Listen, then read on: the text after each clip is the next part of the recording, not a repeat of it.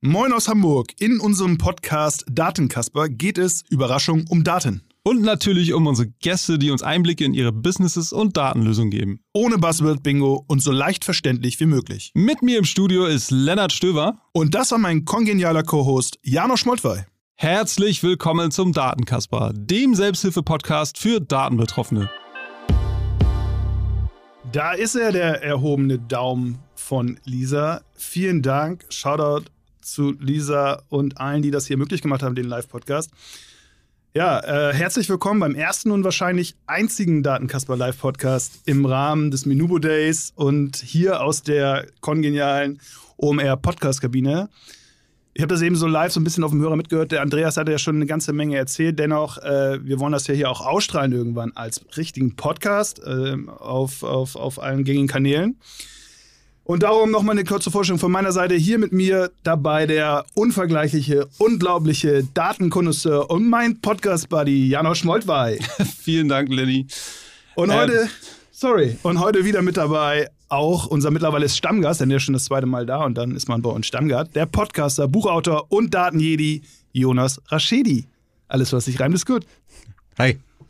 Hi.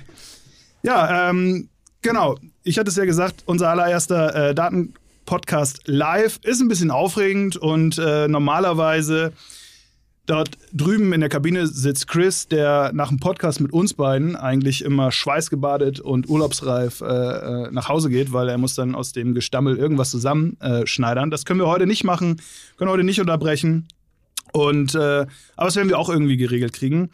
Ich freue mich jedenfalls, dass ihr da seid und äh, würde sagen, Janosch, wie geht's dir? Ja, stell dich doch nochmal vor. Sehr gut, ich bin auch ein bisschen aufgeregt, freue mich aber total und äh, vielen Dank schon mal für die Vorstellung und vielen Dank auch schon mal an Lisa und Chris, äh, die das hier auch mit ermöglichen. Mir geht's super. Äh, ich freue mich total. Freue mich auch darauf, dass wir möglichst viele Versprecher haben, um das so ein bisschen aufzulockern. Äh, das werden wir hinkriegen, Lenny, oder nicht? Absolut, meine Spezialität. Meine auch. Ähm, genau. Jonas, wie geht's dir? Ja, nachdem ihr jetzt ein paar Mal das Wort Versprecher gesagt habt, äh, werde ich höchstwahrscheinlich schaffen, mich ein paar Mal zu versprechen. Von daher ähm, vielen, vielen Dank für die Einladung. Tolle Runde, ähm, sehr tolles Equipment und ähm, tolle Möglichkeit, hier mal auf die eher neuen oder innovativen Themen zu gehen, wie, wie eine Live-Session. Von daher aufgeregt, aber auch sehr gespannt. Ja, also vorhin habe ich so überlegt, also mir geht's auch super, will ich mal dazu sagen. Ähm, und eine Sache, warum es mir gut geht, ist, denn ich habe so gedacht, ah, es gibt so zwei Kollegen von mir, möchte ich jetzt nicht mit dem Namen nennen, Ole und äh, äh Jonas. Das sind so, immer wenn ich irgendwie so eine Rede halte oder irgendwie, oder in, in, im Joe Fix ein Geburtstagslied anstimme, das sind so die, die schrieben sich so unfassbar fremd für mich. Ne? Und allein dieser Gedanke, der, der, der, der hat mir echt gute Laune gemacht. Aber gut, ähm, was mir auch gute Laune gemacht hat, ist der, das Motto zum heutigen Live-Podcast, nämlich Make Data Sexy Again. So, das ist eine große Herausforderung, meiner Meinung nach, denn äh, wenn man auf so einer Party steht und ähm, im Smalltalk ein bisschen was zu KPIs erzählt, ist ja nicht gerade äh, das Thema, wo die Leute äh, begeistert äh, dir zuhören. Ähm, aber trotzdem sagt mal, was, was versteht ihr unter diesem Motto, was ja, äh, was wir uns ja letzte ausgedacht haben und was, was, warum macht, was macht Daten zum Beispiel für dich, äh, Jonas, äh, sexy? Ja, ähm, spannende Frage. Wir hatten ähm, im Vorher Vorfeld hatte ich mir ja schon mal Gedanken gemacht, was sagt, was heißt eigentlich sexy? Und für mich war irgendwie das Thema sexy bedeutet irgendwie attraktiv zu sein für andere und ähm, vielleicht auch gemocht werden, Anerkennung zu bekommen, wenn man es noch ein bisschen weiter ähm, oder versucht zu vereinfachen. Und äh, da geht's wirklich in die Runde zu sagen, wie kriegen wir eigentlich die Daten, die uns zur Verfügung stehen, die wir, glaube ich, aus, aus unseren Abteilungen ähm, nicht erschaffen haben, aber produziert haben, modelliert haben, wieder an die Leute gebracht. Und da ist es wirklich daran, die Attraktivität darzustellen, zu sagen, wie wird's genutzt und warum wird's genutzt. Und ähm, das funktioniert meistens, glaube ich, über, ähm, über Use Cases, das irgendwie zu machen. Ja. Hattest du, äh, hatten wir schon erwähnt, guck mal, das, da fängt schon an, ne? das ist so diese Amnesie der Nervosität. Ja? Hatten wir schon erwähnt, wo du eigentlich arbeitest, weil du gerade sagst, aus den Abteilungen. Ah, ah ja. äh, also doch nicht. Sehr gut. Wer bist du, was machst du? Wie hast du es hier in dem Podcast geschafft? Ja. ähm, genau. Ähm, Jonas Raschedi, ich bin ähm, Director Data Intelligence and Technologies bei Douglas ähm, und verantworte dort äh, die Wertschöpfungskette, vor allem stark im E-Com-Bereich von den Daten, die zu erheben, Online-Marketing-Kanäle, Webshops, Online-Shops, Apps, die wir haben, hin zu einer zentralen Plattform, wo wir sie speichern, modellieren und dann auch perspektivisch raus aktivieren. So, das heißt, Wenn wir gerade bei der Vorstellungsrunde sind. Ja. Lenny. Ach, Erzähl doch mal kurz, wie, wie, bist du, was machst du? Ja, genau. genau, aber das, äh, Andreas hat das ja eigentlich schon ganz gut gemacht, ne? Äh, aber wir wollen ja für unseren Podcast, für unsere Podcast-HörerInnen äh, das auch noch machen. Also mein Name ist Lennart Stöver, ich bin einer der Gründer von Minubo. Minubo macht heute diesen Data Day. Minubo ist eine Software as a Service BI-Lösung im Speziellen für E-Commercer. War das okay so? das war super. Und du? Und ich? Ähm, ich bin CEO und Co-Gründer von Atriba. Und äh, wir bei Atriba helfen Unternehmen dabei, ihr Marketing besser zu verstehen und es dann eben auch zu optimieren, was die Basis dafür ist. Und äh, ja, so meine Historie ist, ich habe in verschiedenen Organisationen Data-Teams aufgebaut und freue mich jetzt, diesen verrückten Podcast hier mit dir zu machen und heute auch mit Jonas eben live dabei zu sein. Kommen wir nochmal zurück zu dir, weil, also, du arbeitest äh, bei Douglas, du bist dort für Daten im Allgemeinen und im Speziellen verantwortlich und hast eben gesagt, sexy muss man Daten machen im Kontext der Bereitstellung der, deiner Abteilung. So habe ich es richtig verstanden, oder? oder ja. ja. Und, und wie machst du das? äh, ich glaube, ähm, wenn man, wenn man versucht, irgendwie eine Analogie zu finden, was findet man attraktiv, was findet man sexy? Äh, die Frage will ich jetzt nicht offen an euch beide stellen, sonst wird ähm, sondern es geht einfach wirklich darum, rauszufinden, was und oder in welcher Sprache spricht die Fachabteilung. Ich glaube, du kannst kaum zu einer Fachabteilung hingehen und sagen, äh, wie ihr es ja irgendwie gesagt habt, so, das ist meine Excel-Tabelle, die, das sind die Daten, die ihr bitte benutzen sollt, sondern man versucht eben erstmal mit denen zu sprechen, was sind die Bedürfnisse, was kennen sie alles, was wollen sie alles, auf was stehen sie, um, um das Thema mit sexy und attraktiv zu machen und dann äh, die Daten so zu verpacken, dass sie genau das sind, was sie sich wünschen. Also die Verpackung macht äh, hauptsächlich. Äh, ich glaube, ich glaube, die Verpackung ist ähm, ein Grund, warum dann die Verpackung aufgerissen wird und dann festgestellt wird, dass der Inhalt noch viel attraktiver ist wie die, äh, wie die Verpackung. Oh, das war aber eine wunderschöne Analogie.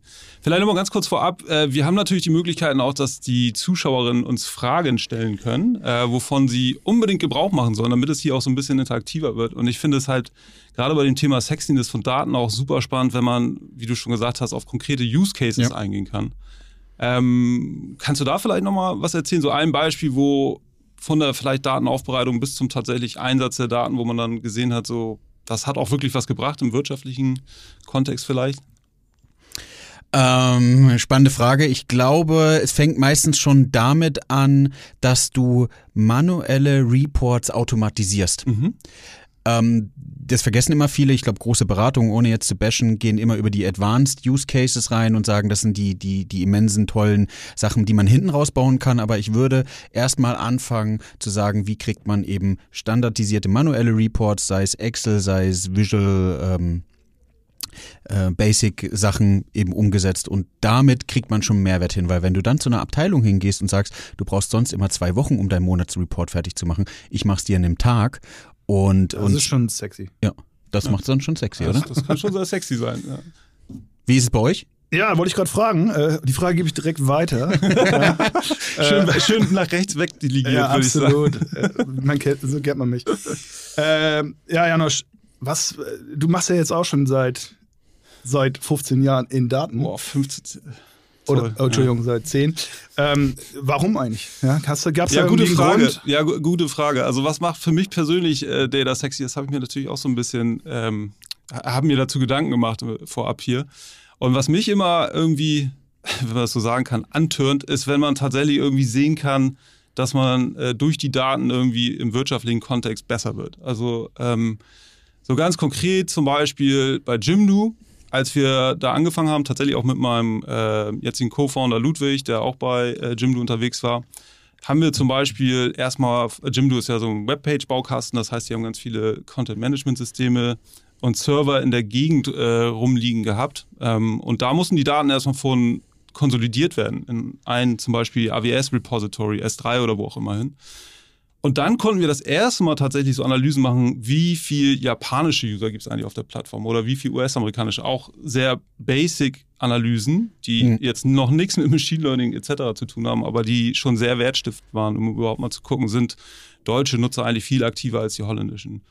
Und darüber konnten wir dann in weiteren Schritten auch so Sachen machen wie auch erstmal klingt sehr basic, aber Kohortenanalysen. Also einfach zu gucken, wie verhalten sich eigentlich die Kohorten. In dem, also in dem Kontext waren es dann Monatskohorten, das heißt alle User oder alle Bezahl-User, die in einem bestimmten Monat angefangen haben, wie verhalten die sich eigentlich über die Zeit und vor allen Dingen auch verglichen zu Vorjahreskohorten cool. beispielsweise. Und dann konnten wir so spannende Sachen sehen, wie das, das Businessmodell von Jimdo tatsächlich super spannend ist. Was vorher gar nicht so, also die haben gesehen, das funktioniert irgendwie ja, ja, und die ja. nehmen mehr ein, als dass sie ausgeben. Aber gerade weil es so eine Bootstrap-Company war oder Teil Bootstrap bis zum gewissen Grade, konnten die darüber sehen, wir haben sowas, äh, und das ist sowas Magisches im Software-as-a-Service-Kontext, Net Negative Churn. Das heißt, dass die Kohorten umsatzseitig nicht schrumpfen, was ja normalerweise irgendwann der Fall ist, Worst Case, weil die User einfach wegsterben, tatsächlich physisch wegsterben. Und die haben tatsächlich, die Kohorten, ähm, haben dann immer mehr Umsatz gemacht über die Zeit. Ne? Und das ist zum Beispiel dann was, was auch, also jetzt nicht alleinig, aber zumindest ein Inputfaktor war, dass Jimdo dann auch eine coole Finanzierungsrunde mit dem US-VC machen konnte, weil man halt eben gesehen hat, dass das Businessmodell sehr robust ist. Und das war so ein Moment, wie gesagt, ne, also es war nicht nur dieser Net Negative Churn Impact, warum die Runde zustande kam, aber das war so ein, so ein Ding, wo ich denke, man sieht so von der Datenzusammensammlung bis tatsächlich dann irgendwie einer der Erfolgsfaktoren, äh, die man darstellen konnte, so ein, so ein sexy Data Case. Ja, wenn ich da kurz einhaken darf, ist, Absolut. ist es doch mega spannend, oder? Weil das es erleichtert und entlastet irgendwie Teams und das ist ja schon der erste große Mehrwert, den man schaffen kann, statt irgendwie in fünf Schritten weiterzuschauen und irgendwie auch die Mitarbeiter oder alle anderen irgendwie zu demotivieren, zu sagen, okay, wie kommen wir denn überhaupt hin? Nimmt man kleine Schritte. Und das ist ja, es hört sich jetzt an wie das einmal eins, aber ist ja der größte Mehrwert, den du, den du genau. in dem Moment ja. hast. Ja. ja. Und das finde ich das Wichtige, dass es immer irgendwie kontextbezogen sein ja. muss. Du musst immer genau gucken, wo ist die Organisation eigentlich und darfst nicht mit deinem, sage ich mal, AI-Hammer versuchen, alle Nägel äh, reinzuhauen, die da möglicherweise reinzuhauen sind. Komische Analogie, aber ich glaube, die Zuhörer wissen, was ich damit meine. Absolut. Aber äh, Lenny, was macht für dich Data sexy? Warum bist du da überhaupt äh, im Data-Game und äh, ja, wieso vielleicht dann auch äh, Minubo gegründet dazu? Ja, das ist eine gute Frage. Also erstmal, was ich jetzt mitgenommen habe, also die Verpackung macht Daten sexy, ja. Ja, die, die Automatisierung äh, und auch am Ende Kohle zu verdienen macht auch äh, und das zu sehen macht Daten sexy. Ja, ich ähm, genau, ich hatte die Frage so ein bisschen anders äh, aufgerollt, genau wie du gesagt hast. Was hat denn für mich persönlich Daten eigentlich irgendwie sexy gemacht? Da habe ich mich wirklich gefragt, warum bin ich jetzt seit 15 Jahren oder nicht mal ganz, aber in diesem, in diesem E-Commerce BI-Segment, wo das doch augenscheinlich gar nicht so sexy ist. Äh, außer äh, das, was wir gerade gesagt haben. Und ähm, dann habe ich mir auch überlegt, ah, okay, wo, wo kann das herkommen? Und ich bin da so auf Computerspiele gekommen. Ja, und dann habe ich mir so überlegt, mit welchen Computerspielen würde ich euch eigentlich in Verbindung bringen und mich selber? Ja, und dann ich komme, ich komm, glaube ich, noch dazu. Ja, und dann Jetzt zu der Einschätzung, ja. Und äh, du bist ja so zwischen 78 und 88 geboren. Ich weiß es nicht so ganz genau, ne? So ähnlich ja. wie ich eigentlich. Ja. Und bei dir habe ich so gedacht, kennst du noch Gianna Sisters auf dem C64? Kennst du noch? Nee. Kennst du nicht mehr? Aber klingt irgendwie so. Ja, da musste äh, man so in, so in so Röhren reinspringen und dann hat man da so Diamanten okay. gesucht. Ne? Also so richtig, du bist so ein Deep Dive Data-Typ. So ein richtiger Diamanten. So ein Diamantensammler. So Rohdiamantensammler. Ja, genau. Dann, okay. Und bei dir habe ich so einen, kennst du Supersonic? Das ist so ein ja. Eagle, auf, ja. auf, ja. auf Speed. Ja. Ja. Der Sega, war das nicht so ein Sega-Game? Ja, auf Sega, genau. Und der ist immer so ganz schnell und immer ganz viel Daten sammeln, Daten sammeln, Daten sammeln, Daten sammeln. Das habe ich so, als ich vom letzten Interview für dich gedacht jetzt, jetzt, ja, jetzt kommst du. Jetzt komm ich. Was denkt ihr? Was könnte jetzt sein? Also, Super Mario natürlich. Nein. Also du, du, du hast selber schon, du würdest dich selber mit was in Verbindung bringen. Ganz genau. Und wir müssen jetzt rausfinden, was. Nee, nee, ein Rad, also Super ja, Mario ja, ist schon mal falsch.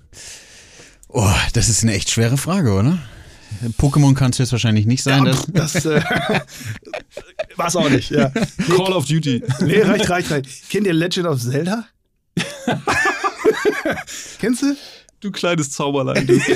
Aber er hat sich das Beste rausgesucht ja, jetzt wahrscheinlich. Ne? Es ist Legend of Zelda. Ja, ja. Und es ist wirklich so. Äh, ich bin ein sehr geduldiger Typ, ne? Und, und, und, aber ich will auch immer das nächste Level erreichen. So, und das war bei Legend of Zelda so, da musstest du teilweise zwei Stunden lang irgendwelche Büsche wegkloppen mit dem Holzschwert.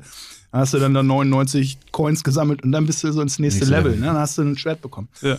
Und das war auch dieses nach, nach, nach, nach, so, nach so Goldstückchen suchen und dann das nächste Level. Das war irgendwie das, wie ich zu Daten gekommen bin, weil da hast du angefangen, irgendwie keine Ahnung, mal ein paar Daten aus dem ERP zu sehen, dann hast du gemerkt, oh Mensch, da habe ich aber noch eine Frage. Und dann immer weiter. Und ich glaube, das, das klingt jetzt konstruiert, aber so diese, dieses nach etwas suchen und dann das nächste Level erreichen, das ist genau das, äh, was mich so an, an Daten fasziniert. Und ähm, ich habe ja beim E-Commerce angefangen, die haben Klamotten verkauft und habe da mein erstes BI-System noch selber gebaut. Und dann habe ich mit einem Top-Team bei Minuro ja diese grandiose Lösung gebaut. Ja, äh, und ähm, aber nie benutzt.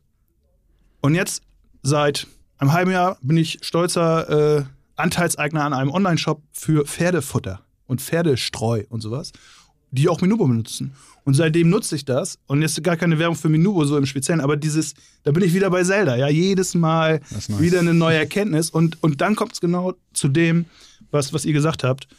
Äh, jetzt haben wir dann im letzten Monat die, den Deckungsbeitragsquote ein bisschen gesteigert, also bleibt gleich mehr im Säckle. Und das genau, das, das macht einfach Spaß und das ist für mich, ob das jetzt sexy ist oder nicht, aber das ist so meine aber, Faszination aber da, da, Das ist ja ein mega lustiger Punkt gerade, äh, den du erwähnt hast, weil also mir geht es mit Atriba natürlich nicht ganz unähnlich. So, ich, wenn, ich so, nutze ja unsere Lösung halt nie für Atriba selber.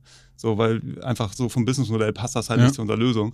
Aber dass man den Reiz seiner eigenen Software, die man ja irgendwie mit auch äh, verursacht hat, wie dann erst erkennt wieder, wenn man ne, das auch selber wirklich nutzt und dann auch wieder diese Sexiness entstehen kann. Also manchmal haben wir das, wenn wir irgendwie mit Kunden, wenn ich dann noch dabei sein darf, sozusagen in irgendwelchen Customer Success Management Calls mit Kunden durchzugehen, was sie eigentlich optimiert haben. So, das ist genau das, was mich dann auch triggert, wo ich sage, so, das ist echt geil. Ähm, diese Erkenntnisse hätten sie ohne uns äh, nur sehr schwerlich äh, generieren können und, und genauso wie du sagst, dann irgendwie Deckungsbeitrag erhöhen oder was auch immer dann die Ziel-KPIs. Gibt es denn schon irgendwie von euch äh, ZuhörerInnen, ZuschauerInnen, das ist ja ganz neu, ZuschauerInnen, ähm, äh, äh, irgendwelche Fragen oder, oder Anmerkungen oder so? Noch nix? Noch okay, nix. Cool, ich bin nur ganz erstaunt, wir haben 76 äh, Zuschauer über den Twitch-Channel auch. Also, Ey, dass ich das mal einen Podcast äh, live twitche, das hättest du mir von mir vor zwei Jahren sagen sollen, wusste ich noch nicht. Naja, egal, andere Geschichte. Ja, weißt du, was, weißt du, was, was, ja, ja, hau mal raus. Äh, was ich noch mega cool finde, was ihr gerade beide gesagt habt und was deine Analogie mit den äh, Spielen war mega spannend. Ähm, vielleicht eine Sache, die ihr in eurem Podcast generell mit einbauen solltet. Welches, welches Computerspiel bist du vom äh, vom, ja, ja.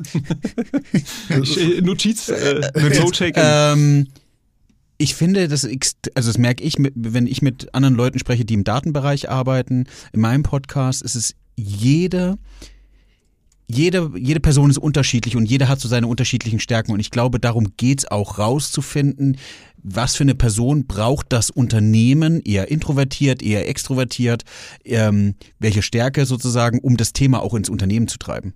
Hm. Weil das ist, äh, ihr sagt ja, habt ja beide gerade eure Aha-Erlebnisse gesagt. Bei mir ist genauso, wir haben ein Tableau eingeführt und haben die, die, die Datenschicht da drunter gebaut und ähm, mir hilft es ungemein und es ist immer wieder ein Aha-Effekt, wenn ich in Meetings, in Management-Meetings mit dabei sitze und wenn wir über Zahlen sprechen, dass ich die in Tableau schnell zusammenziehen kann. Mhm. Das, da bin ich der größte Selbstabnehmer sozusagen, aber das, es hilft. Und nicht erst so, ja, lass mal bis zum nächsten Meeting die Zahlen zusammensuchen, ja, ja, sondern. Dann hat jeder vergessen. Ja, ja, genau. Ja, das, das, das stimmt. Das ist auch echt, glaube ich, mega wertvoll. Ähm, vielleicht ein Punkt, weil du es gerade angesprochen hast, der mir äh, gerade in den Kopf geschossen kam. Ähm, ähm, war das. aber wo ist der, wo ist der Gedanke? Er ist schon wieder weg. Nein, aber als du meintest, so, äh, man braucht natürlich verschiedene äh, Datentypen in, in, einem Unternehmen, wenn man jetzt ein Datenteam aufbauen möchte. Ja. Ähm, wir hatten mit Philipp Werner äh, jetzt, glaube ich, CMO oder mittlerweile Principal Partner bei Project A, auch, ein, auch eine coole Podcast-Aufnahme.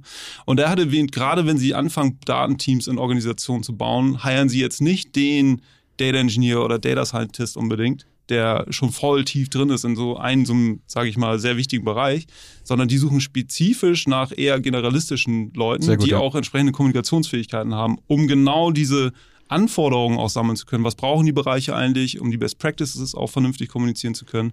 Und dann, so, also so gut ich das noch erinnere, dann versuchen sie erst so die Spe äh, Specialities sozusagen zu hiren. Ne? Ja. Also da zu gucken, okay, was brauchen wir jetzt für einen Data Engineer, der uns die geilen Data Pipes dafür baut? Was brauchen wir für vielleicht dann erst auch später Data Scientist? Ähm, Finde ich, weiß nicht, war, wollte ich nur scheren gerade. Mega Insight, weil äh, ich weiß nicht, was Lenny dazu sagt, aber die, die das ist ja meistens kommt dann jemand, ein Data Scientist, der kommt ja dann meistens und versucht zum Regal zu laufen und die strukturierten Daten sich zu holen und stellt dann fest, es gibt kein Regal, es Richtig. gibt keine Daten. Ja. Der ist dann mega demotiviert, dadurch kriegst du nicht weitere Leute und ja. das ist erstmal, erstmal muss jemand dafür sorgen, dass überhaupt diese Regale gebaut werden. Was ist so die, die, äh, wir gehen mal ein bisschen raus, sonst, aber ich habe gerade eine Frage. Was ist so die, die, die most challenging question, ja, die ihr so von euren, oder die ihr so von euren Kunden oder die du auch schon so gehört hast in deinem Daten, Podcast, äh, wenn es darum geht, ähm, was mache ich jetzt mit Daten und ich habe so viele Daten, das sind ja schon Fragen, oder äh, keine Ahnung, wie groß muss man sein, um, um überhaupt sich ein BI-System zu bauen? Kannst du, hast du da nochmal eine, äh, so, so, eine Idee zu oder du? Wann braucht man Natriba oder äh, wann, so, so, ein, so ein Sophisticated AI äh, Deep Dive Teil? Wie, muss man da ganz groß sein oder nicht? Also äh, sowohl als auch. Also es gibt äh, Teile unseres Produktes, wo man sicherlich schon irgendwie relevant wie hier ausgeben muss auf Google und Facebook etc. Aber wir testen uns da gerade auch ans untere Level heran. Äh, ehrlich gesagt wissen wir es noch nicht. Ne? Also es ist ja hier keine Sales- und Marketing-Veranstaltung für Minubo oder Atriba. Also für Minubo schon, was der Minubo Data Day ist. Also Minubo ist super, by the way. Kann ich nur empfehlen. Äh, Atriba auch, aber ähm, nicht unbedingt für jeden. Also logischerweise, wenn du nur in Google oder nur in Facebook unterwegs bist oder mega erfolgreich da bist, äh, dabei bist, äh, Events zu machen und da irgendwie all deine äh, Kunden herbekommst, dann brauchst du erstmal nichts äh, Komplexeres für die Marketingbewertung einsetzen, sondern kannst innerhalb der Plattform eigentlich alles nutzen, was da ist. Also ja, kommt, kommt, drauf, äh, kommt drauf an, würde ich sagen. Wir haben gerade, Lisa hat mir gerade Bescheid gegeben, wir haben eine Zuschauerfrage tatsächlich reinbekommen von Phil, wenn ich das richtig sehe. Und die Frage ist, Arbeit mit Daten. Wie viel denkt ihr über Infrastruktur nach? Äh, Cloud ist auch Infrastruktur, jupp.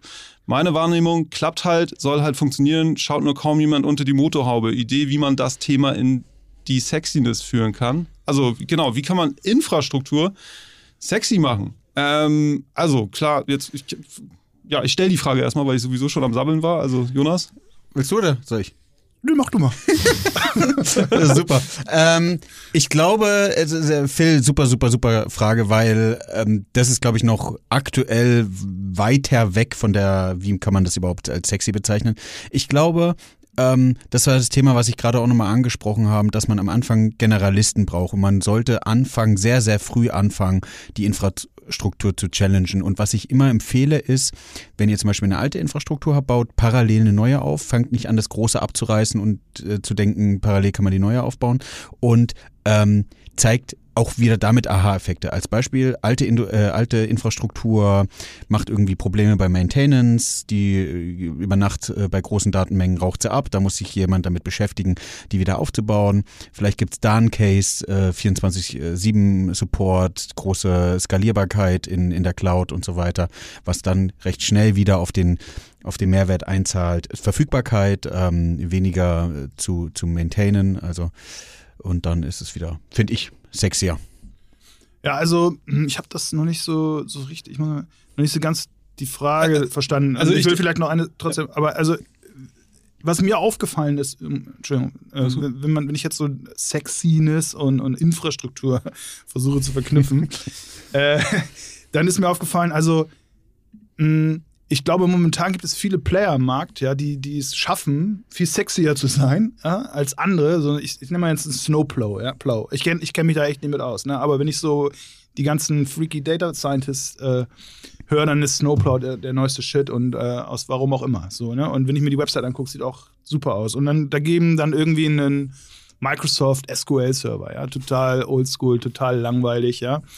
Und ich finde, ähm, da ist halt die Frage, was macht denn überhaupt das dann wieder aus? Dann kommen wir wieder zurück. Ist es dann das, der Anstrich und was man alles Cooles machen kann oder ist es eigentlich das Ziel, von dem ich komme und reicht mir da nicht ein SQL-Server? Und soll ich nicht vielleicht nicht immer die Infrastrukturfrage so sehr beantworten von dem, was gerade en vogue ist, sondern mehr von der Seite, was brauche ich eigentlich wirklich? Und da lande ich dann vielleicht am Ende doch bei Excel, weil es reicht für meine äh, wenigen Orders. Ja, ja. Und manch, also manchmal glaube ich, ist, das stört mich persönlich, quasi, ich drehe es um, dass zu viel Sexiness äh, manchmal äh, blendet. der Verpackung blendet total von dem eigentlichen Mehrwert. So. Und da, müssen, da, da sehe ich im Markt super viele äh, ja, Probleme entstehen. Ja, dass, da gar nicht, dass da gar nicht gekauft wird, weil es richtig ist, sondern weil es gerade sexy ist. Ja, gut verpackt ist. Ja, de, de, definitiv, unterschreibe ich dir. Man muss sich aber auch immer angucken, in welcher Größe des, des Unternehmens ist. Ich weiß nicht, was eure Erfahrung ist, aber wenn du ein großes Unternehmen hast, was ein Jahr braucht oder anderthalb Jahre braucht, um so eine Infrastruktur äh, einzuführen, dann ist es meistens so, dass man schon fünf Schritte weiter denken müsste, sollte, weil bis du es eingeführt hast, ist das, was du gerade eingeführt hast, wahrscheinlich ja. wieder outdated. Ähm, von daher bei kleinen Unternehmen kann man definitiv mit, mit schmalspuriger. Und was ich um dann noch mal so ein bisschen Gedankenanstoß mitzugeben, was ich spannend finde, und da sind wir ja jetzt auch gerade gute Beispiele dafür, wenn du dir gar nicht, also mit Respekt gesagt, früher die Leute waren ja eher, die klassischen ITler waren jetzt auch nicht so ähm, sexy, würde ich es jetzt mal bezeichnen. Die BIler waren jetzt mit Anzug und Krawatte meistens jetzt auch eher die Leute, die im Finance-Bereich gearbeitet, auch äh, alles mit Respekt. Und ich glaube, da sind wir ja jetzt ein bisschen untrieber geworden, alle drei zum Beispiel auch ein gutes Beispiel dafür, um wirklich Daten in jeder Hinsicht versuchen, irgendwie attraktiv zu machen. Ja. Aber immer mit Respekt dazu, dass es die richtige Lösung ist, die man sich ja. einkauft. Aber also vielleicht nochmal zu dem Punkt von dir, Lenny, so äh, Trendiness und äh, sollte man immer nur aufs Alter schauen, wenn man Sexiness bewertet, ne? Also MSS Quiz. ähm, ich, ich würde da tatsächlich äh, eine Story irgendwie äh, von, glaube ich, around 2000 11, 50, ich krieg's nicht, krieg's nicht mehr zusammen, ist zu lange her. Ähm, aber war, war ich auf einer Konferenz, Berlin Buzzword, äh, Konferenz über die neuesten äh, Hypes im Datenbereich und tatsächlich hat ein Vortragender erzählt, äh, da ging es so darum, Hive versus Pig zu vergleichen. Wer das noch kennt, Pig war so eine, hatte eine eigene äh, Semantik, eigene Sprache und Hive hat, war SQL-basiert. Und er meinte ganz klar, Pig gehört die Zukunft, weil kein Mensch wird mehr SQL in der Zukunft machen. Äh, das ist so outdated, so fehleranfällig etc. Und ähm, ja, und, und dieses SQL, dann gab es ja diesen ganzen No-SQL, äh, dieses Movement quasi. Und wenn man jetzt guckt, wie SQL sich halt einfach wieder und wieder durchsetzt, und ich sage gar nicht, dass es für immer die beste Lösung sein wird, aber es hat sich einfach durchgesetzt und das trotz des Alters. Und ähm, ja, in dem Kontext finde ich das dann natürlich auch irgendwie sexy, wenn, wenn, also und finde es auch viel interessanter, wenn ähm, so vermeintlich alte und althergebrachte Lösungen doch immer dann noch wieder die wertvollen sind. Und jetzt nochmal ganz kurz zu der Frage zurück, so was macht Infrastruktur sexy? Also bei uns ganz konkret, wir zahlen äh, eine sehr hohe Summe monatlich als Startup an AWS. Wir laufen komplett auf AWS. Und was für mich und unsere Investoren derbe sexy ist, wenn wir neue Infrastruktur implementieren, also zum Beispiel von mehr von relationalen Datenbanken, also tatsächlich weg von äh, dann SQL-basiert auf Spark gehen und dadurch halt unsere, unsere Marge halt krass erhöhen können ne? und einfach schneller werden, zuverlässiger.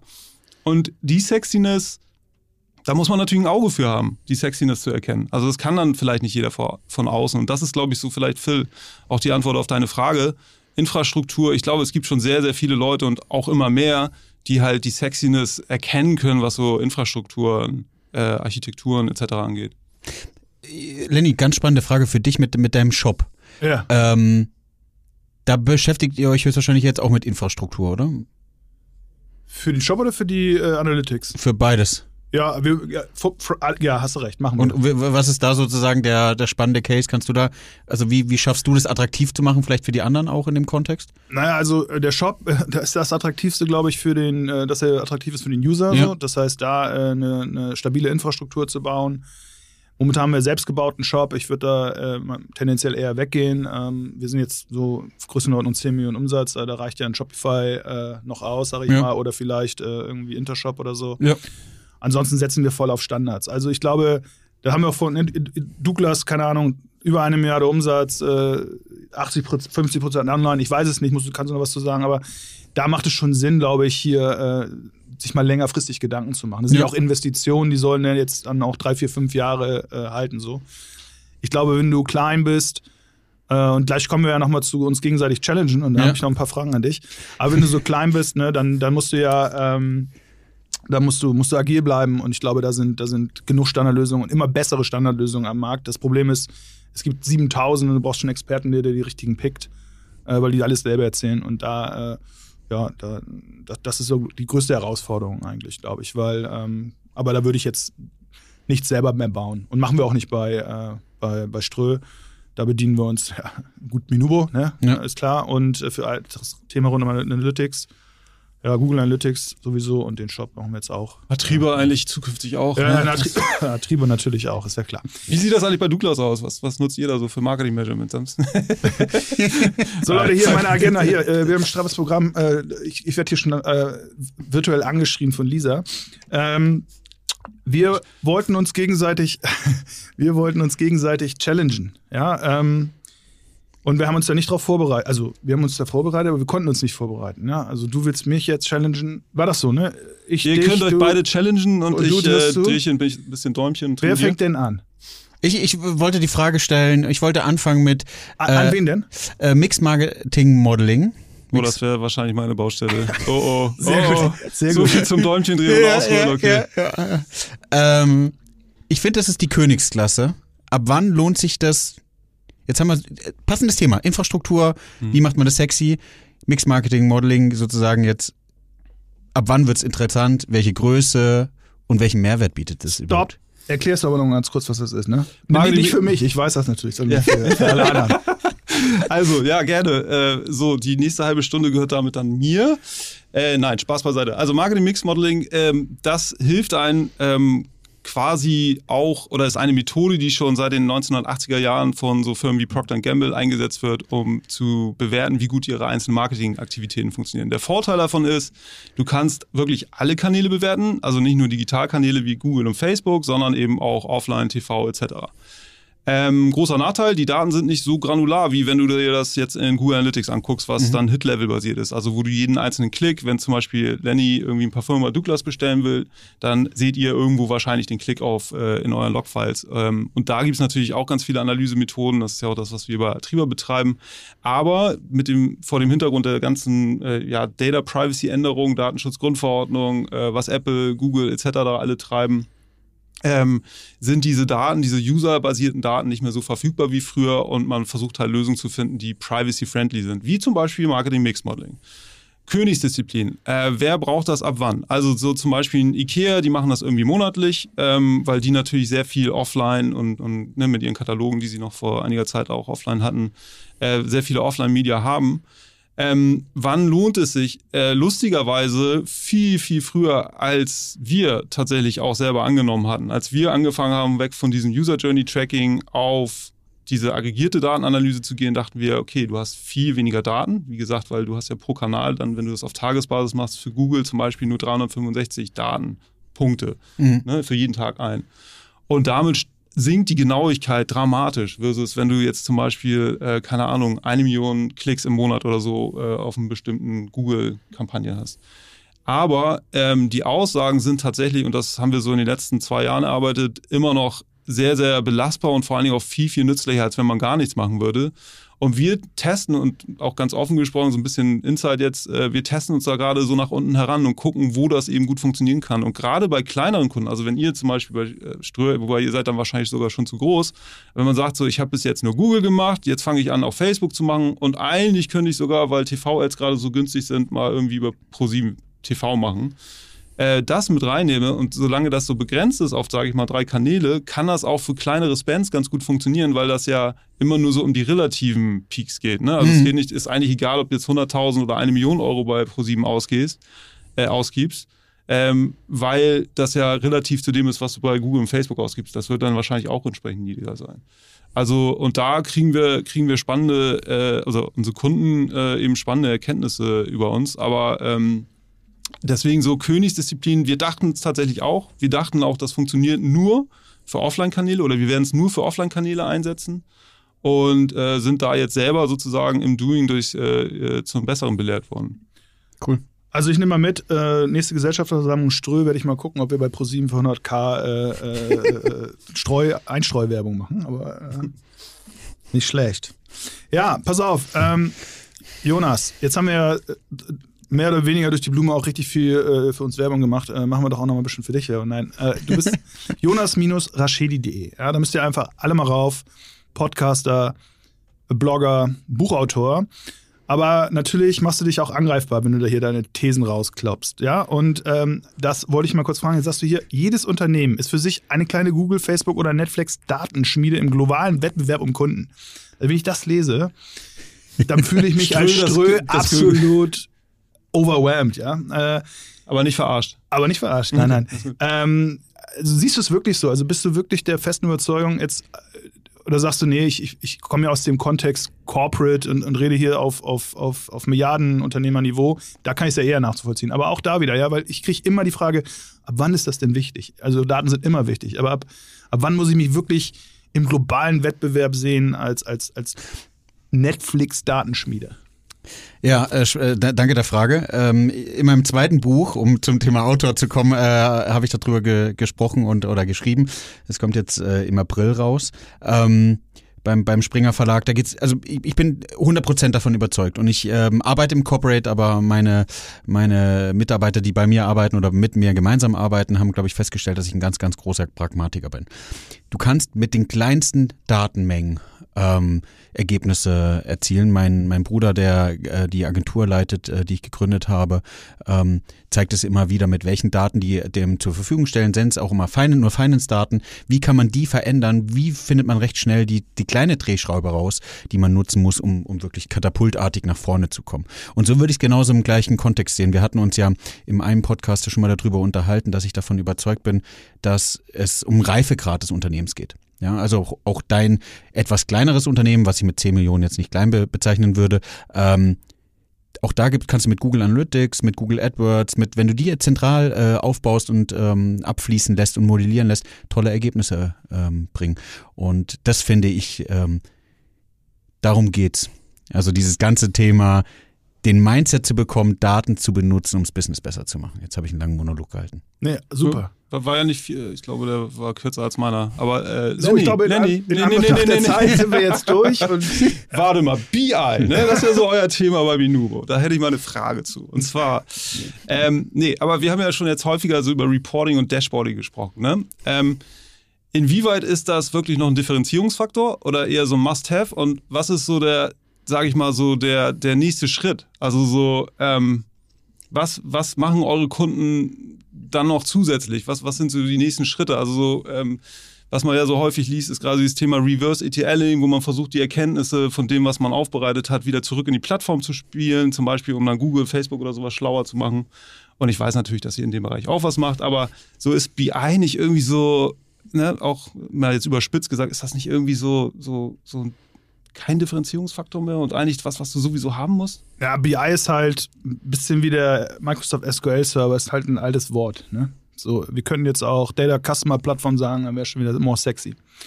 Aber ich halte am BI fest, ja, weil ich will ja mal sehen, dass mehr als die Hälfte der Händler vernünftiges BI haben, oldschool, ja, bevor sie ihre CDP äh, äh, PowerPoints rausholen. Und ähm, das ist erstmal meine erste Antwort. So, und das war immer mein Ziel, als ich selber das gemacht habe und jetzt auch äh, ich, mit dem Team von Minubo, erstmal diesen, diesen Status herzustellen. Und da muss ich sagen, da gibt es schon auch noch viel Nachholbedarf. Und ich komme zurück zu deiner Website. Collect, Understand, Decide, Automate, Execute. Das ist genau der Punkt. Ja. Boah, wo kam das denn jetzt her? Hast jetzt, äh das habe ich mir aufgeschrieben. Also, habe ich abgeschrieben. So, von, mir geht ein Herz auf. Von Jonas Website. Ja, aber das ist äh, jetzt, ist jetzt auch Story ist ja jetzt nicht komplett neu, nee, nee, nee, ja. aber habe ich da noch mal, ist mir nochmal klar geworden. Also Daten sammeln ist relativ Commodity mittlerweile. Da gibt es viel zu viele Daten, meiner Meinung nach. Sie zu verstehen ist schon nicht mehr ganz so einfach und sie dann irgendwie in einer Datenbank haben, um Entscheidungen drauf zu, drauf zu treffen. Das ist so das, was ich meine. Das musst du mit BI erst, äh, darunter subsumiere ich so ja. ein bisschen äh, unter dem Begriff BI das. Und jetzt kommst du dem, was dann wieder sexy ist.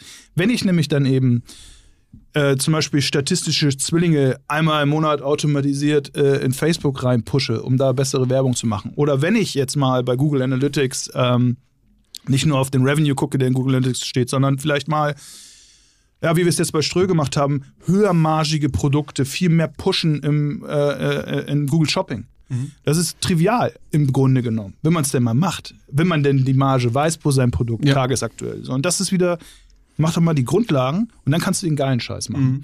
Und äh, für den geilen Scheiß kannst du dir auch Berater suchen. Ja, die, äh, aber wenn die kommen und die dann da stehen vom Regal, das es nicht gibt, mit, äh, mit tollen Daten, die es nicht gibt, dann bringt dir der Berater nichts. Dann kommt wieder hier, bau dir mal die CDP. Mhm. Ich sag, macht erstmal ein BI, ja, auch wenn es oldschool klingt, und dann kommt der geile Shit. Und, und, darf, und, und, und, und wenn du dir jetzt nicht ein Dreijahresprojekt leisten kannst und jetzt ein bisschen Werbung, dann ist halt Minubo die Lösung. Oder kann eine Option sein. Ja, und wie, und wie ist das jetzt so? Ihr kennt doch bestimmt dieses Thema, dass man gesagt hat, in Asien äh, wird sich das Web nicht durchsetzen, weil sowieso alle gleich mit Mobile-Apps und so unterwegs mhm. sind. Ne? Sozusagen einen Sprung nach vorne machen. Die haben gar keinen Desktop-Rechner mehr. Und wenn du jetzt siehst, der Desktop-Rechner vielleicht BI und, und CDP oder beziehungsweise Reverse ETLing, Mobile-App, also kann es sich für kann es sich auch lohnen, wenn ich jetzt mit dem Shop starte, direkt mit irgendwie CDP zu starten? Und das ist jetzt natürlich eine sehr provokante These und ich kenne eure Antwort wahrscheinlich, aber könnte ich auch den Schritt machen, brauche ich überhaupt jemanden, der sich das Dispositiv manuell anguckt, den Report, um Entscheidungen zu treffen? Oder kann ich auch gleich den Schritt machen und versuchen, das so gut es geht zu automatisieren? Wenn du, wenn du also neu habt ihr sowas schon mal gesehen irgendwo oder ja, gibt es sowas? Naja, also wenn du jetzt Shopify nimmst, ja, also da hast du ja wenn du jetzt neu mit startest, mhm. da hast du schon auch echt coole Automatisierungstools, hast du auch echt gute, aber äh, du hast quasi ein Abbild vom Markt. Du hast 40.000 Tools mhm. in deren App Store, also vielleicht auch weniger, ja, weiß ich nicht. Und du weißt schon wieder nicht, was du machen sollst. Ne? Also mhm. irgendwie, aber grundsätzlich geht's, klar. Ich meine, was ist eine CDP? Also was ist wirklich eine CDP? Customer Data Platform. Also du hast deine Transaktionsdaten und dann hast du irgendwie noch die Touchpoints und ja. that's, that's it. Ja, es ist jetzt auch kein Rocket Science. Wird immer draus gemacht. Ja. Und äh, ja, ich kann mir jetzt in Rage reden, aber ich sag mal so, ja, du hast. Ja, aber also, das finde ich interessant. Man, Rede ich mal in Rage. Das, das finde ich, also, weil Wenn du anfängst, dann musst du jetzt nicht das große, du musst nicht immer gleich alles kaufen, ja. Und äh, aber die meisten, die jetzt heute dabei sind, die haben ja nicht angefangen, die sind ja mittendrin oder die, die transformieren sich, machen jetzt einen neuen Shop. Und da ist es schon durchaus schwieriger, dann das durchzukriegen mal eben Shopify aufsetzen und mal eben ausprobieren. Aber schön wär's. Also man sollte es vielleicht machen oder eben, äh, genau. Timeboxing, wie sieht's aus, Leute? Ich glaube, wir sind noch gut am Start. Ja? Lisa hat noch. Schade, ich freue mich, nämlich, freu mich nämlich so auf dein Outro. Auf mein Outro? Ja. Das kann ja nicht besser werden als deine Intro. Ja. Die übrigens Glückwunsch, also ich glaube kein Versprecher. Ja, ich fand sehr gut. Trotz Jonas und Trotz Janosch und Connoisseur, habe ich heute noch gegoogelt, wie man das ausspricht. Ja, Connoisseur. Ja, also, ich, bin, ich bin beeindruckt, ey. Danke. Äh, aber ohne also, Monitor wäre gar nichts. Also Pressure is on, so, ich werde es schon verkacken. Ähm, aber e-, eine Sache auch nochmal gerade, wir hatten ja ähm, gerade letztens irgendwie so einen Podcast aufgenommen mit Snox, ähm, dem Johannes mhm. von Snox. Was der zum Beispiel gesagt hat, ist, dass die versuchen, möglichst wenig Daten zu sammeln und nur das, was für die relevant ist, wo sie wissen, dass sie es irgendwie einsetzen können. Ne? Also nicht diese. Ja. Und das fand ich ganz interessant, weil die sind natürlich jetzt auf einer anderen, sage ich mal, Maturity-Level als ein Douglas oder Kunden, andere Kunden von euch. Ähm, oder auch, ähm, ja, weiß nicht. Was andere, meinst du damit? Maturity ja, im Sinne von Maturity Level, im Sinne von Analytics Stack. Oder wie weit die, da, ne, da haben wir auch, also der Podcast ist noch nicht draußen, deswegen ja. ein bisschen kompliziert gerade, aber im Sinne von dessen, dass die wirklich sehr, sehr, sehr, sehr, sehr, sehr Use-Case-orientiert, sehr operativ unterwegs sind. Und ich würde mal so sagen, vorsichtig den gegenüber formuliert, aber jetzt noch nicht so strategisch an eine, wie sieht meine Datenarchitektur an den fünf oder zehn Jahren aus, was auch, glaube ich, mega smart ist von dem, weil die sind ja auch Bootstrap. Aber dann im nächsten Schritt kommst du natürlich irgendwann dahin zu sagen, lass uns mal alle Daten einfach sammeln, weil wir es können und es nicht so teuer ist, beziehungsweise die Kosten dafür in fünf Jahren oder in einem Jahr festzustellen, oh shit, hätten wir vor einem Jahr mal angefangen, die Daten zu sammeln, viel, viel höher sind. Und ähm, das fand ich nur interessant. Das hat sich gerade für mich so ein bisschen aufgelöst, dieser vermeintliche Widerspruch. Da, da, ja, da würde ich gerne reinkritschen. Ich ähm, coache ab und zu noch nebenher ein paar, paar Datenunternehmen in dem Bereich oder Unternehmen im, im Data-Bereich. Und was ich da immer wieder feststelle, ist, und da will ich dem Johannes nichts Böses, ich finde seine Sachen auch immer sehr, sehr cool und höre mir die auch immer an. Aber in zwei Jahren willst du höchstwahrscheinlich Daten haben, die du hättest vor zwei oder drei Jahren erheben können und wollen. Dann fehlen dir die ja. und dann hast du nämlich den Speed verloren oder die Historie verloren, die du hätte eigentlich brauchen müssen, um den nächsten Schritt zu machen. Ich bin da mal hin und her gerissen, muss ich ehrlich sagen. Also ich, also, weißt du, ein gut verteckter Online-Shop ist sammelt ja schon mega viel Daten, ja. Und du hast ein, immer irgendwie ein Backend-System, sammelt auch viele Daten so. Und äh, das, ist, das muss ge gegeben sein, ja. Du, wenn du das nicht machst, dann gebe ich euch recht, dann hast, dann hast du in zwei, in drei Jahren ein Problem. Aber ob du jetzt deine, keine Ahnung, Social Media, Twitter-Account, Comments jetzt sammelst, weil du sie in fünf Jahren auswerten willst, da bin ich, da bin ich, also das ist jetzt natürlich ein plakatives Beispiel, ne? aber da bin ich immer so hin und her gerissen. Es gibt eine gewisse Sammelwut und das ja. macht dich dann auch blind dann bist du da in deinem Keller mit Millionen von äh, äh Weinflaschen, weiß nicht, wer hier nehmen sollst, ja. Und da bin ich ja lieber für klein und fein. Aber auf der anderen Seite gebe ich dir natürlich 100% recht, wenn du irgendwie, hatte ich da mal ein Beispiel, wenn du zwei Jahre, wenn du dann denkst, ach Mensch, hätte ich damals mal äh, das vernünftig verteckt, dann könnte ich jetzt viel bessere, äh, also es ist so ein zweischneidiges Ja, aber ich finde es ja gerade spannend, dass es da keinen schwarz-weiß Ja-Nein-Antworten drauf geben kann. Ne? Immer abhängig, also bei Snox kannst du ja auch sagen, ey, wer weiß, was, wie dein Business genau aussieht in einem Jahr und wie wertvoll dann auch die Daten sind von vor einem Jahr, äh, weil sich das Modell so stark geändert hat oder genau. Ähm, eine Sache noch, ich hatte eigentlich gehofft so auf die Frage, so was bringt Machine Learning eigentlich? Du, du hast mich gar nicht versucht, so Richtung Machine Learning zu dessen. Weil das nichts bringt, dann habe ich es leicht gelassen. Aber du hast selber einen Use Case genannt, wo Machine Learning eingesetzt wird, nämlich die Hä? Weißt du Zwillinge. Ah, ja, die ja, Zwillinge, klar. die Also du an Facebook hochspielst. nein, ich bin ein absoluter Freund und Nicht-Kenner von äh, ML, aber ich, ich sehe das Potenzial, ja. Okay, cool. Dann äh, brauche ich jetzt hier. Ich dachte, ich könnte noch einen tollen Use Case irgendwie nennen. Ja, hau raus. Maschine. Wir dachten, du, das kommt bei dir im Outro.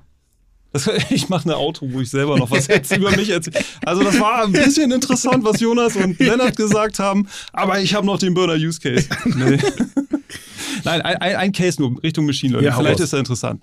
Äh, weil ich mir ihn extra auf, aufgeschrieben habe und mich darauf vorbereitet habe. Wir haben den Google PageRank-Algorithmus. Ich weiß nicht, ob ihr den kennt. Äh, das äh, ist das, wie Google letzten Endes Page, ne, heißt Page nach äh, einem der Gründer von, von Google, Larry Page. Ach, nicht, nicht die Page auf der Website. Wa- äh, Wahrscheinlich beides. Ach so, ne? so. Wahrscheinlich beides.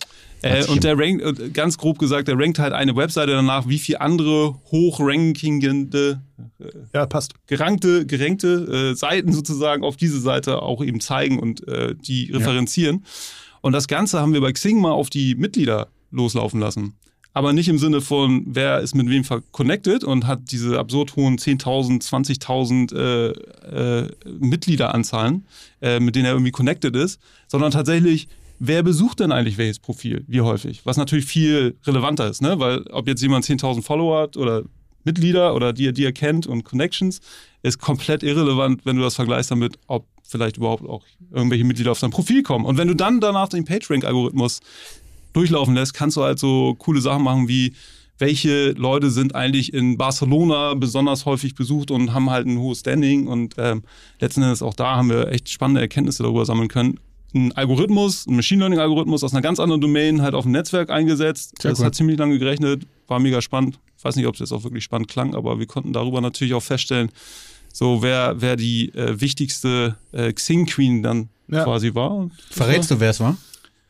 Darfst du das? äh, ich glaube, nee, das fällt irgendwo unter ein NDA, aber spannend. Ich erzähle euch das, wenn wir hier offline sind. Dann zählt der NDA ja nicht mehr, das ist das Gute an der Sache. Ja, ich finde, das ist ein super Thema. Äh, kannst du zu LinkedIn nochmal bitte mitgeben, weil ich finde, den Algorithmus da äh, könnte noch ein bisschen selbstlernender sein. Ja, also wenn man von meinen, keine Ahnung, sagen wir 1000 Kontakten, kann man schon mal 980 äh, äh, absch- äh, weglöschen, weil die mir eigentlich nur äh, im Mittleren Osten oder äh, Osteuropäische ja, IT-Outsourcer. ganz genau. Ich nehme die aber trotzdem, ich nehme die aber trotzdem immer an, damit ich wenigstens ein paar, damit es so aussieht, als, äh, als hätte ich viele Follower. Ja, super. Ähm, Jonas, Lenny, Ja, vielen Dank. Es war mir eine Ehre.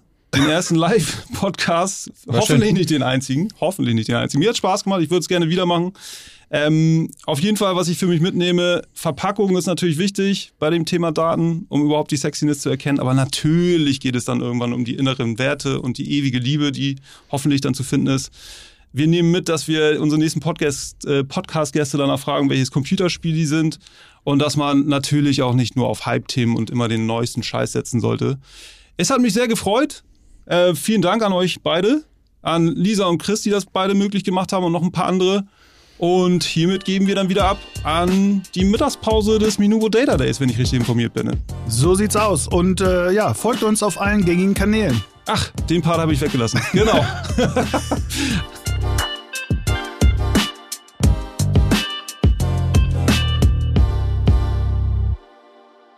Dieser Podcast wird produziert von Podstars bei OMR.